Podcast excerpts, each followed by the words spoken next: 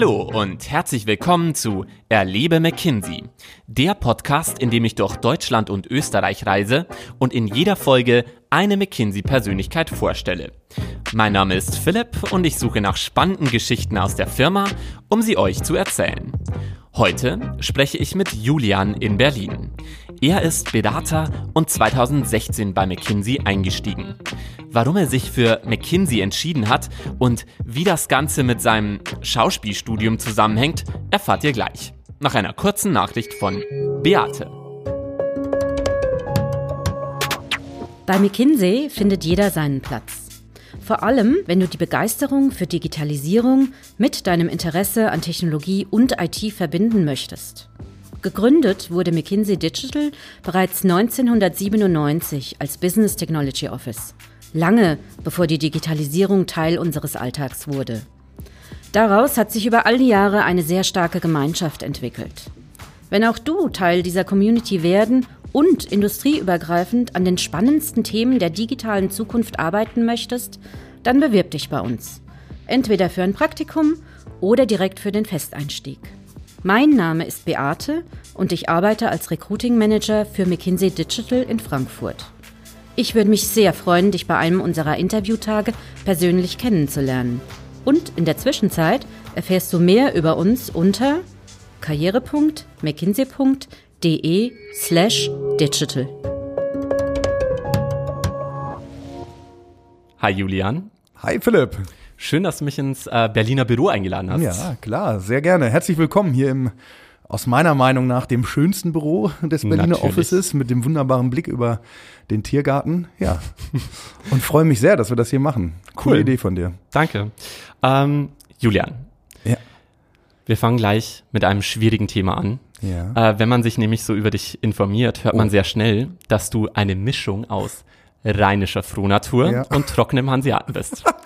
äh, ich habe äh, auch gehört, ja. äh, dass du zusätzlich noch eine dritte Aha. geheime Identität hast, oh die du eigentlich versuchst zu verstecken. Oh, ich habe eine Idee. Ähm, und äh, ich finde, wir sollten das jetzt aufdecken. Es ist jetzt Zeit für ein Coming Out. Ja.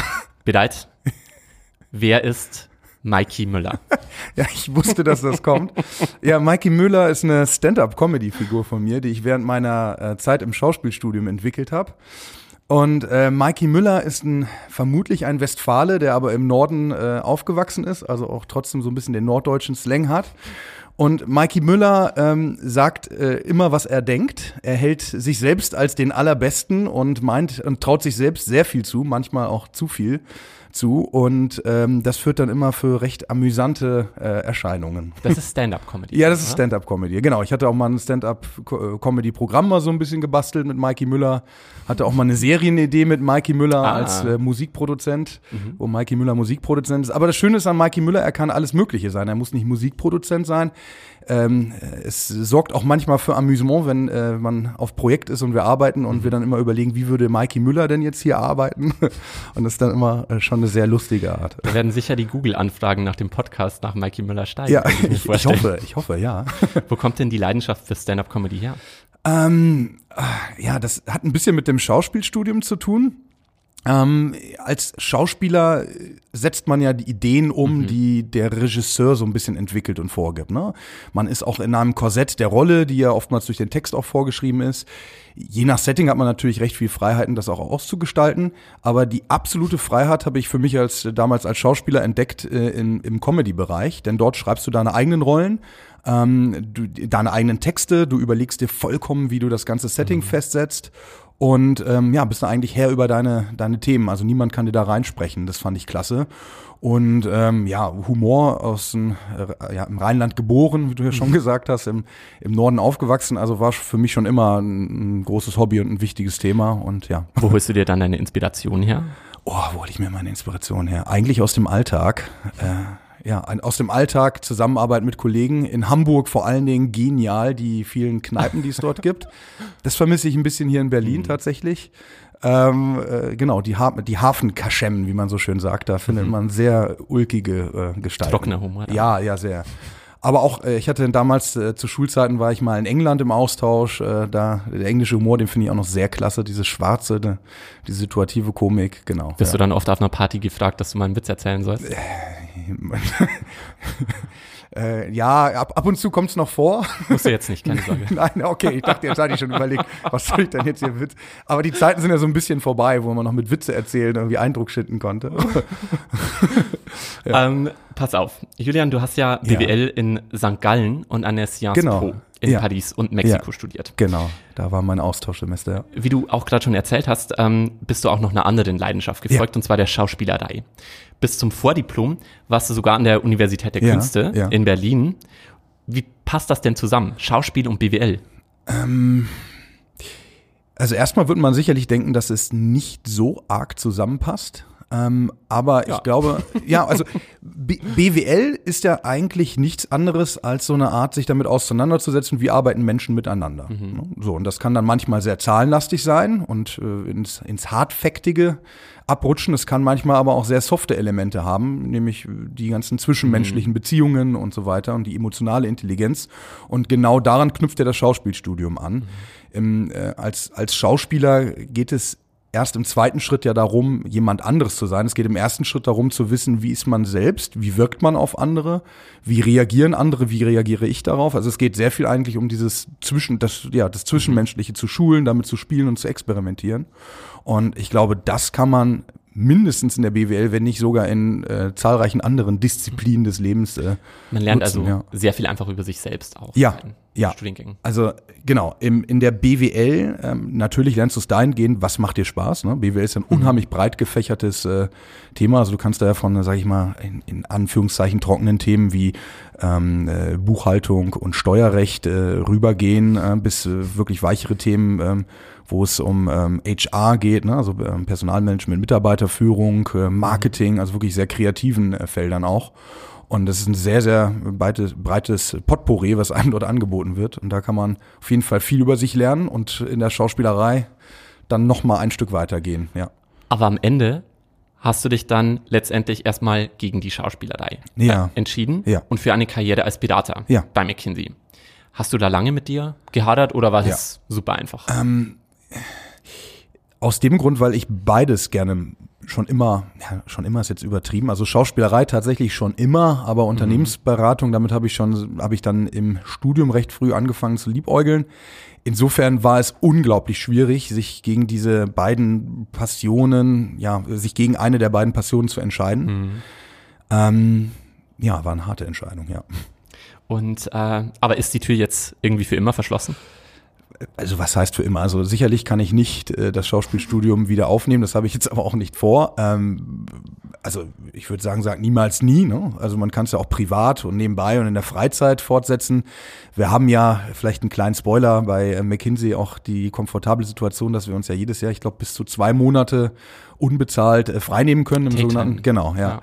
Und da kann man so eine Projekte natürlich auch verwirklichen. Habe jetzt vor kurzem mit einem ähm, mit einem alten Schauspielfreund auch nochmal einen mhm. kleinen Kurzfilm aufgenommen. Also ich mache immer wieder noch was da in dem Bereich, ja. Also komplett tot ist das nicht und mal schauen, wie das in Zukunft noch wieder aufleben wird. Man weiß ja nie, ja. Nutzt du Take Time oft? Ähm, Take Time habe ich jedes Jahr eigentlich genutzt. Immer einen Monat mhm. habe ich das jedes Jahr genutzt. Ja. Cool. Ähm, Jetzt haben wir so viel über dein Schauspielstudium ja. gesprochen. Äh, ich möchte da noch mehr drüber sprechen. Ja, sehr gerne. äh, hast du vielleicht einen konkreten Tipp, äh, den du aus deinem Schauspielstudium auch im täglichen Leben als Berater anwenden kannst? Ähm, vielleicht ja. auch was für ah, ja. unsere Zuhörer, dass sie direkt umsetzen könnten. Oh, jetzt überlege ich mal, dann wird es konkret. Das sind ja oftmals sehr erfahrungsexperimentierlastige Themen. Ähm, ich würde sagen, was sehr wichtig ist, ab und zu in die Metaperspektive zu schalten. Mhm. Sagen wir mal, die, der, der Klassiker, der wirklich einen sehr direkten Vergleich zur Schauspielerei hat, ist ja, wenn man auf einer Semi-Bühne steht und zwar einen Vortrag hält. Ne? Und das hat man ja ständig, dass man mal irgendwelche äh, Ergebnisse präsentieren muss von einer kleineren oder auch einer größeren Gruppe. Mhm.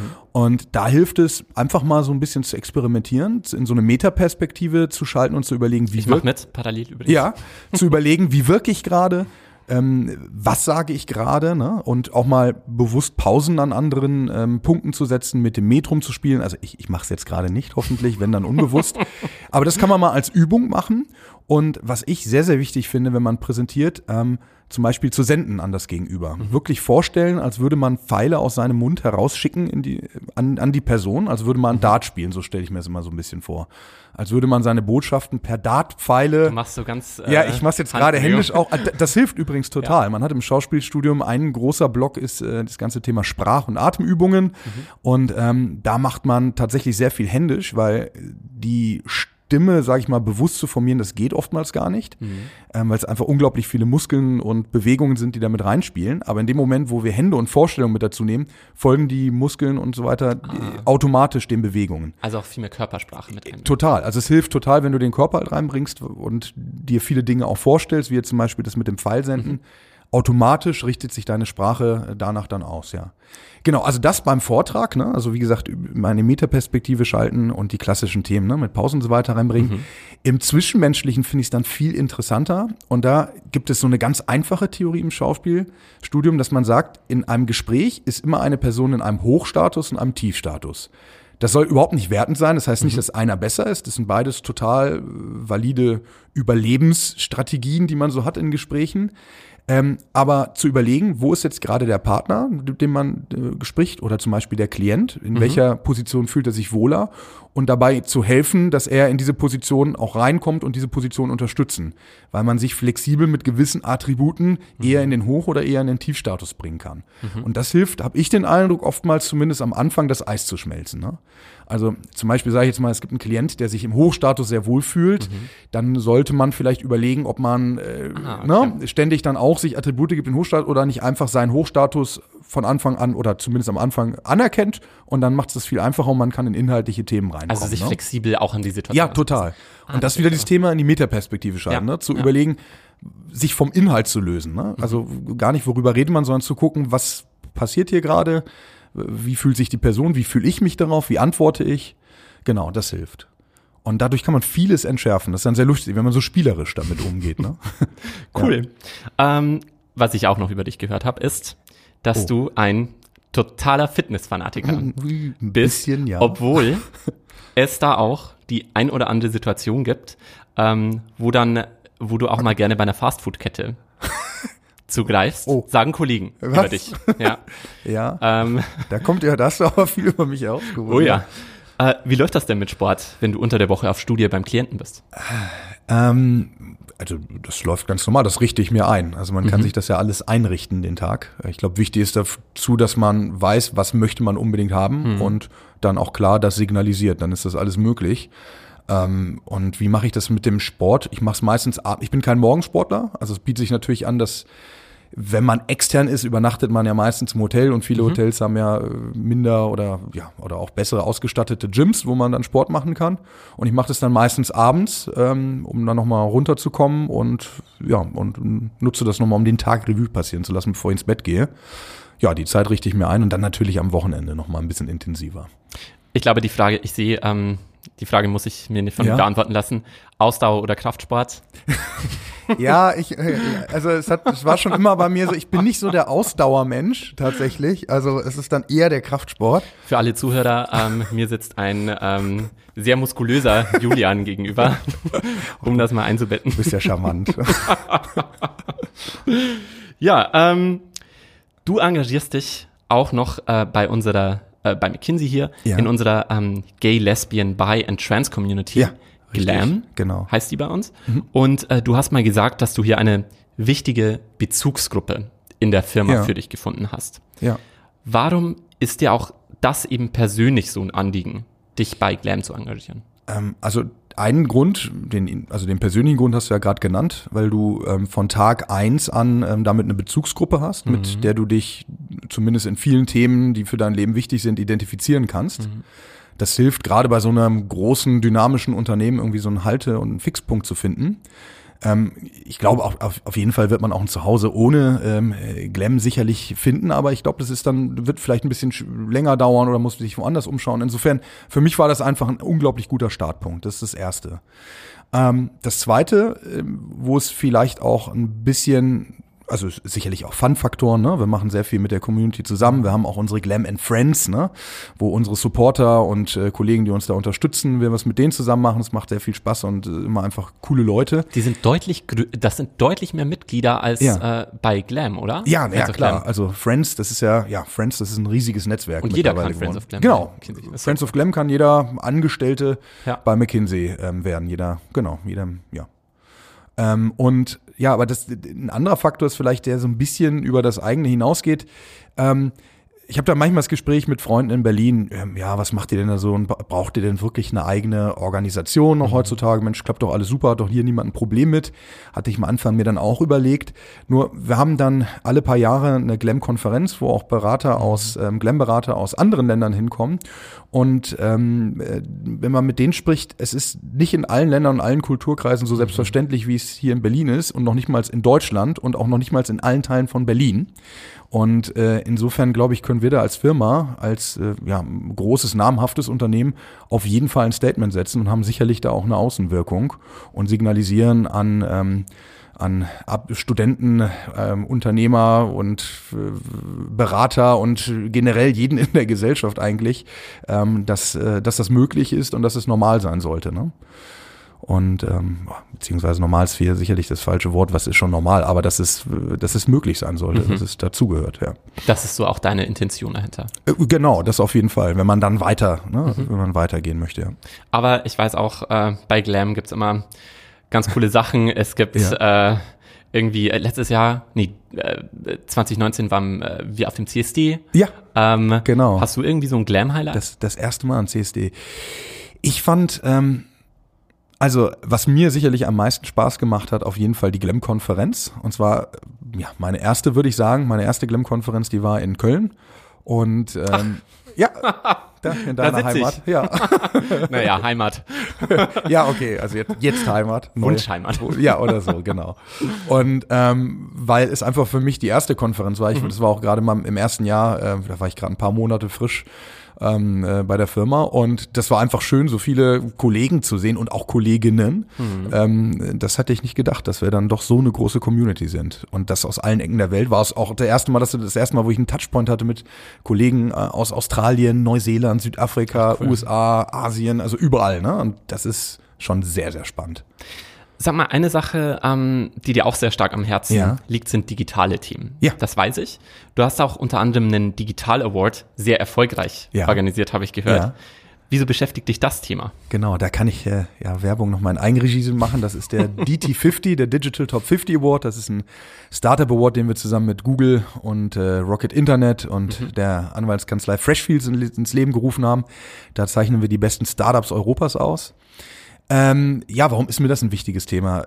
Also Erstmal glaube ich, ähm, dass da die Zukunft liegt und wenn man mit äh, Klienten spricht und die Erfahrung, die ich jetzt aus der Beratung habe, ist äh, also Digital Transformations und ähm, die äh, Lösungen, die dynamische kleine Startups ähm, anbieten, die sind nicht nur nett und interessant, sondern mhm. die beschäftigen auch große Konzerne und die werden aus meiner Sicht her auf jeden Fall die Zukunft sein, wenn sie es dann nicht eigentlich schon längst sind. Und ähm, ja, was beschäftigt mich dort besonders? Ich finde es äh, total spannend. Ich komme so ein bisschen aus der Ecke Customer Experience. Mhm. Und da sind. Was heißt das Customer Experience? Was bedeutet das? Äh, guter, guter Einwurf, ne? Das ist wieder ein großes, äh, ein großes äh, englisches oder amerikanisches Wort.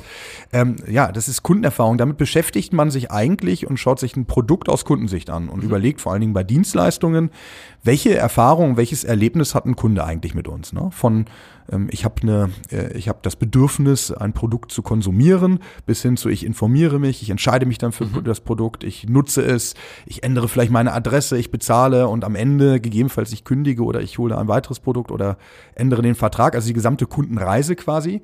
Und die schaut man sich aus Kundenperspektive an und versucht sie so optimal wie möglich für den Kunden zu gestalten, mhm. dass er einfach ein tolles Erlebnis hat. Und äh, ja, da sagen dann immer Freunde von mir, die nicht, die keinen Menschen im Hintergrund haben, ja, aber ist das nicht selbstverständlich? Was, was macht man denn dann sonst als Manager, wenn ich vom Kunden her denken?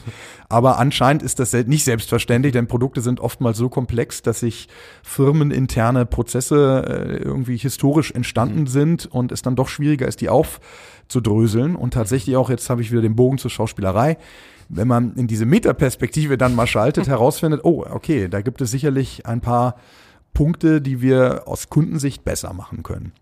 Und ähm, das machen dynamische kleine Startups wahnsinnig erfolgreich, einfach weil sie auch aus der äh, da oftmals auch eine Lücke entdeckt haben, mhm. wo sie gesagt haben, hey, das sind äh, große Konzerne schon seit Jahren ähm, auf dem Markt, die dort eine Lücke für uns lassen und wir können diese Kundenreise besser und dynamischer gestalten. Mhm. Und technisch hat das ähm, einen krassen Aufschwung bekommen, natürlich durch das Smartphone und die Möglichkeiten mit Apps total nah am mhm. Kunden zu sein. Das ist natürlich die optimale Kundenreise, dass man nirgendwo mehr hingehen muss, sondern von der Couch aus, sage ich mal, ein Produkt oder eine Dienstleistung konsumieren und nutzen kann. Mhm. Und das haben Startups, wie gesagt, sehr früh verstanden und können das. Bei ja. dem Thema leuchten deine Augen. Ja. Das ist das, eine deiner Leidenschaften. Genau, also Customer Experience und äh, Agile, also agiles mhm. Arbeiten, ne? das äh, finde ich äh, wirklich toll. Ja. Okay, Julian, ja? jetzt ist es soweit. Äh, oh. Wir haben ein kleines Spiel vorbereitet. Ah, oh, schön. Jetzt werfe ich mal mit den Pfeilen. Ja, gerne. Ähm, das Spiel heißt dreieinhalb Fragen. Wir waren quasi auf der Straße ja. unterwegs, auf einem Karriere-Event und haben äh, Leuten die Möglichkeit gegeben, Fragen zu stellen. Und zwar, was sie schon immer mal von McKinsey wissen wollten. Okay. Und die erste Frage von, kommt von Cheng. Ja. Er studiert Wirtschaftsmathematik und okay. die kommt jetzt. Also ich studiere Wirtschaftsmathematik, also ich will ein Praktikum bei McKinsey machen, also ich will wissen, also ist die Note wichtig? Ist die Note wichtig, wenn man sich für ein Praktikum ja. oder den Festeinstieg bei McKinsey bewirbt? Ja, coole Frage, auch klassische Frage. Ähm, also selbstverständlich ist die Note auch wichtig, ja, mhm. aber ähm, sie ist äh, sicherlich nicht das einzige Kriterium äh, für eine Einladung zum ähm, Auswahlgespräch. Ähm, da gehören noch ganz andere Faktoren mit dazu, zum Beispiel, was man im Studium nebenbei gemacht hat, ne? Mhm. also was äh, für Praktika, soziales Engagement, ähm, oh, hat man sich bei einem Startup engagiert, vielleicht selber schon mal so eine eigene Business-Idee mhm. verfolgt. Ne? Also wir schauen ja nicht nur danach, dass man einen Absolventen hat mit Topnoten, sondern vielleicht auch jemanden, der über den akademischen Teller hera mhm. heraus äh, hinaus aktiv ist. Ne? Also so das Gesamtprofil. Ja, auf jeden Fall. Also das ist, glaube ich, das, wonach wir schauen, ja. Dann kommt jetzt die zweite Frage Oha. von Christian. Mhm. Ähm, er studiert in Frankfurt. Ich bin Christian Rischer, studiere derzeit Politikwissenschaft in Frankfurt an der Goethe-Universität. Meine Frage wäre, inwieweit Gesellschaftswissenschaftler Möglichkeiten bei McKinsey haben einzusteigen, beziehungsweise inwieweit überhaupt Berufschancen dahingehend bestehen. Also ob man quasi als, ähm, ich würde sogar ein bisschen breiter mhm. machen, als Geisteswissenschaftler, als Gesellschaftswissenschaftler ja. bei McKinsey auch einsteigen kann. Ja. Oder vielleicht noch konkreter als Nicht-BWLer, so wie ich. Also, also als nicht, Stimmt, als du bist das beste Beispiel eigentlich. ja. Genau, als Schauspieler bin ich natürlich, habe ich im Schauspielstudium ja. natürlich nicht BWL-Hintergrund, aber in St. Gallen hatte ich ja BWL studiert. Mhm. Ähm, äh, ja, auf jeden Fall. Also mittlerweile, ich glaube, sind wir sogar über die Hälfte, haben mhm. keinen BWLer-Hintergrund mehr. Ähm, und wir sind wirklich sehr, sehr bunt. Ich bin immer wieder überrascht, was man für, äh, für individuelle Hintergründe hier findet bei Kollegen. Zum Beispiel in Berlin, also meine, meine coolste Erfahrung war ein, ein Kollege von uns, der jetzt äh, Juniorpartner geworden ist, der ähm, liebe Grüße. Äh, ja, sehr liebe Grüße. Ja, der ist zum Beispiel studierter Tonmeister, ah. also kommt aus Musikbereich. Ein anderer war tatsächlich Dirigent und hat Musikwissenschaften äh, mhm. studiert. Einen Architekten hatte ich schon getroffen. Also und klar, Politikwissenschaftler, Mathematiker, Naturwissenschaftler aller Art und ähm, Ärzte sowieso, ne? Ja. Also es arbeiten nicht nur BWLer bei mir. Nein, auf, äh, auf keinen Fall, nein. Okay, cool. Ja, dann Christian, ich hoffe, das hat deine Frage beantwortet. Ja, liebe Grüße nach Frankfurt. dann die äh, dritte Frage. Ja. Nicht vergessen, es sind dreieinhalb Fragen. Stimmt, ich bin, okay, jetzt bin ich mal gespannt. Kommt jetzt von Aha. Mats. Er studiert BWL in Düsseldorf. Hallo, ich bin Mats. Äh, ich habe BWL in Düsseldorf studiert und ich frage mich, ob die McKinsey-Berater ähm, ihr nachhaltiges Gewissen stärken, indem sie zum Beispiel Flüge kompensieren oder weniger fliegen in Zukunft. Ah, sehr cool. Erstmal herzliche Grüße an meine Geburtsstadt. Ich komme ja gebürtig aus Düsseldorf. Sehr, sehr ähm, coole und wichtige Frage. Ja, ähm, ja, das tun wir. Das ist bei uns ähm, immer mehr, auch nicht nur bei allen in der gesamten Gesellschaft, sondern bei uns auch ein wichtiges Thema. Mhm. Wir haben auch eine Arbeitsgruppe in jedem Büro und ähm, Europa und auch weltweit, die sich genau mit den Themen auseinandersetzt. Mhm. Also erstmal versuchen wir natürlich unnötige Flüge zunehmend ähm, zu vermeiden. Also es gibt da immer stärkere Policies, ähm, wo Flüge ähm, genehmigt sind und wo nicht. Und natürlich wird man auch von unseren äh, Reiseexperten bei der Buchung dann auch angehalten, nach Alternativen zum Beispiel mhm. der Bahn zu suchen. Und viel wichtiger finde ich, wir sind jetzt seit ein paar Jahren ähm, CO2-neutral. Mhm. Das heißt, wie ist das möglich? Bekanntlich fliegen wir natürlich leider noch äh, sehr viel. Ähm, das machen wir aber, indem wir unsere Flüge kompensieren. Das heißt, wir zahlen zu dem Flugpreis noch eine extra Gebühr obendrauf und ähm, an verschiedene Organisationen, mit denen wir zusammenarbeiten. Und dort werden dann beispielsweise auf brachliegenden Flächen ähm, ähm, Wälder nachgebaut und dann wird das CO2 halt in Form von Holz, also in den Wäldern ähm, gebunden. Mhm. Genau, das wird gemacht. Und dann gibt es auch darüber hinaus regionale Initiativen wie hier in Berlin. Wir haben jetzt äh, im, äh, in unserem Büro nur noch Snacks, die ohne Verpackung da sind. Ach. Ja, genau. Und so, ähm, Essen wird dann auch wieder recycelt, wenn was übrig bleibt für das Abendessen und so weiter. Mhm. Und am nächsten Tag. Genau, Schokolade gibt's nur noch ohne Verpackung. Die kann man und äh, nur noch ähm, Joghurt zum Beispiel aus äh, Mehrweggläsern und so weiter. Ich ja. habe schon gehört, dass da so ein kleiner Green-Initiativen-Wettkampf zwischen den einzelnen Offices. Ja, ich glaube, den führen wir aber. Also ich habe es noch niemanden gesehen, der so konsequent durchzieht, mhm. glaube ich, wie das Berliner Office. Also wirklich, wie gesagt, Mehrweg-Joghurt, Glas, Eimer sind das fast schon, aus dem man sich dann den Joghurt in Schalen füllt. Und selbst Schokola äh, Schokolade ohne Verpackung, die man sich mit so einer kleinen ähm, Zange vom Tablett nimmt. Also ich glaube, da sind wir schon vorne dabei, auf jeden Fall. Ja, dann kommt jetzt die halbe Frage. was, ist denn eine, was ist denn eine halbe Frage? Ja. Und sonst so? Ach so. Und sonst so. Ach cool, ja, das muss ich mal überlegen. Da kann ich ja jetzt alles zu sagen. Und sonst so. Das ist meine Lieblingsfrage. Ja, äh, nee, sonst geht es mir eigentlich sehr gut. freue mich, dass wir hier so ein tolles Format haben. Ähm, und sonst, was ich vielleicht gerne noch mitteilen möchte, mhm. es geht auch so ein bisschen um die, äh, um, die, um die Firma und was ich sehr spannend finde, wir haben jetzt natürlich schon viel über Startups und so weiter mhm. gesprochen. Ähm, äh, und sonst so, ich bin gespannt, wo ich mich auch innerhalb der Firma hinentwickeln werde. ist immer eine sehr große Reise und es gibt ja diesen Spruch, den wahrscheinlich auch viele kennen, Build Your Own McKinsey. Mhm. Was bedeutet das? Wie muss man sich? Ja, ähm, genauso wie man es eigentlich sagt. Man kann, die Firma ist ein so großes Spielfeld, man kann sich selber eigentlich entscheiden, wo man hin möchte und welche Themen man bespielen mhm. möchte. Und gerade in diesen äh, Start-up und Digitalthemen machen wir so viele spannende neue Projekte. Und ähm, da sehe ich mich hoffentlich in Zukunft. Und da freue ich mich auch schon drauf und bin sehr gespannt, wie ich da meine Netzwerke, meine Fähigkeiten und meinen Pfad äh, innerhalb der Firma ausbauen kann. Genau, ja. Da bin ich mir sicher, dass du deinen Weg machst. Ja, hoffentlich. ja, ähm, jetzt sind wir auch schon wieder am Ende unseres Podcasts wow, angekommen. Das, das war ja schnell. Ja. Danke für die ganzen Einblicke, die ja. sehr persönlichen Einblicke auch, äh, Julian. Das hat jetzt auch wieder wirklich sehr viel Spaß gemacht. Ja. Und ähm, danke dir. Cool. Ja, und herzlichen Dank für das Format. Finde ich eine tolle Idee. Danke dir, Philipp.